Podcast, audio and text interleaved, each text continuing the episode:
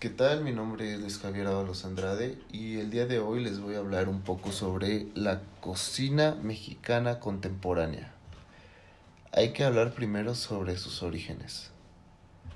La gastronomía mexicana como hoy la conocemos viene desde la conquista española, ya que los españoles nos trajeron muchos ingredientes como el ajo, la albahaca, el aceite de oliva, los rábanos y todos estos ingredientes se empezaron a mezclar con el chile, los frijoles, el jitomate, la tortilla.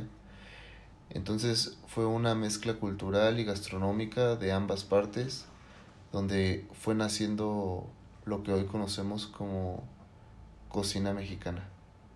Eh, muchas de las frutas que hoy conocemos o están en las casas de todos o en el mercado vienen de otras partes del mundo, como por ejemplo la naranja, el plátano, la caña de azúcar, y todo esto llegó en la conquista. Entonces se puede decir que la cocina mexicana es una cocina mestiza. Uno de los ejemplos de cómo se fue adaptando la cocina europea y de otras partes del mundo a la cocina mexicana puede ser como con el pan, porque el pan europeo que se fue adaptando a la cocina mexicana eh, fue cambiando por los indígenas, ya que los indígenas eh, pues no les gustaba del todo el pan europeo y eh, también fueron creando la bizcochería mexicana esto por el gusto del dulce de, de aquellos indígenas. Y en aquel entonces esto se popularizó y llegó a todos los rincones de México, ya que el 85% de todos los panaderos de aquella época eran indígenas. En aquel entonces, cuando todavía éramos pues, no sé, una fase de experimentación, se podría decir, que no teníamos una gastronomía muy definida. Las que se encargaron de la experimentación en la cocina fueron las monjas de los conventos que tenían muchos ingredientes de todas las partes del mundo y se encargaron en darle un nuevo sentido a la cocina mexicana ellas tenían las mejores cocinas de aquel entonces y competían entre los conventos para mostrar sus creaciones y sus recetas. De esta época nace el mole, uno de los emblemas de la gastronomía barroca de México. Dentro de México existe una diversidad muy amplia entre cada estado del país, esto por distintas costumbres y productos locales de cada región pero en cada una de estas se ven los orígenes de aquellos tiempos que hoy en día se reflejan en la gastronomía mexicana, que mantienen la tradición y que son recetas ancestrales, aunque hay algunos pioneros de, de la gastronomía mexicana como Enrique Olvera, que han tratado de llevar todos estos elementos y todos estos estas tradiciones a un poco más moderno se podría decir porque él usa cocina de autor y digamos que aunque usa elementos mexicanos y técnicas mexicanas él trata de darle un, un nuevo enfoque con su cocina de autor mm, yo creo que la cocina mexicana no se ha actualizado en bastante tiempo. Seguimos haciendo las cosas como se hacían hace 100 años. Y por una parte eso está muy bien porque guardamos los sabores de aquel de aquella época. Sin embargo, creo que México se ha quedado un poco corto en la gastronomía por lo mismo porque se niegan a, pues a buscar o más bien no hay quien quien se ponga a buscar una nueva manera de, de realizar la gastronomía. O quizá es tan amplia la gastronomía mexicana que, que no hay como una manera de darle pues no sé, una modernización, no lo sé. Pero bueno, este dejo que continúe con este podcast mi compañero Jorge. La cocina tradicional mexicana se distingue por sus productos únicos como el maíz, frijol, chile, cacao, vainilla, hierbas, entre otros. Así como estos ingredientes, también tiene ingredientes exóticos como gusanos de maguey, chapulines, hormigas y bebidas exquisitas como el tequila, pulque y mezcal. La cocina mexicana tiene que mejorar en el aspecto de seguir con una tradición.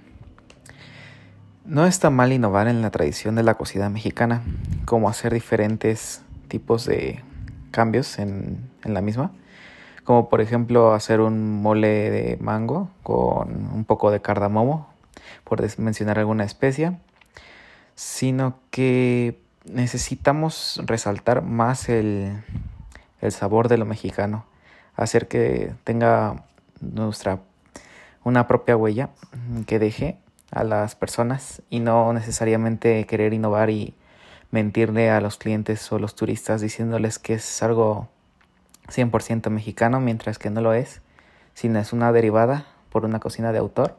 Así como explica mi compañero Javier, Enrique Olvera trata de resaltar la cocina mexicana a través de sus platillos de autor, de cocina de autor, y logra de manera exitosa este boom, donde pues la cocina mexicana queda como lo más exótico, lo más variado. Por lo mismo que menciona él, es una, una gastronomía mixta, eh, mezquina, y tiene de dónde sostenerse en sí. También la gastronomía mexicana es de lo que depende normalmente el turismo y todo en, en, México. Es de lo que se carga la economía aquí en México. Lo que nos lleva a pensar en otras cosas como la invasión de comida, de gastronomía por Estados Unidos que llega a la fast food y es un gran competidor contra nuestra comida, aunque nosotros, yo creo que al menos yo preferiría una buena gordita o un sope o algo así a un hot dog o una hamburguesa de un restaurante ya donde todo está preparado y sin sabor y es más rápido que disfrutar.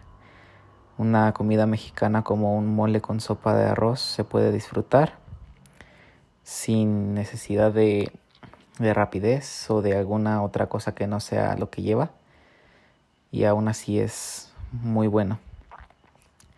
Y si quieren innovar o cambiar alguna cosa de la cocina mexicana, podrían hacerlo, podrían hacerlo, pero igual, de igual manera con sus mismos ingredientes.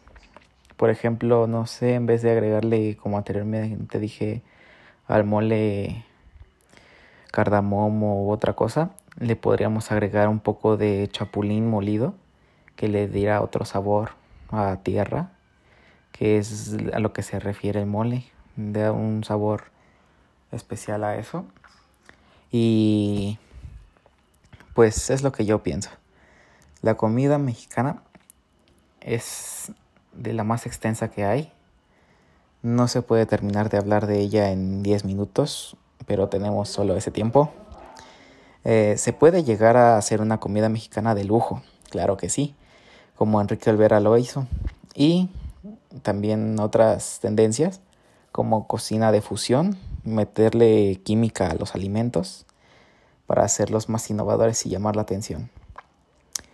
Pero la verdad es que la comida así tal cual es, o los guisos nacionales que tenemos son suficientes, yo creo, para mucho tiempo más.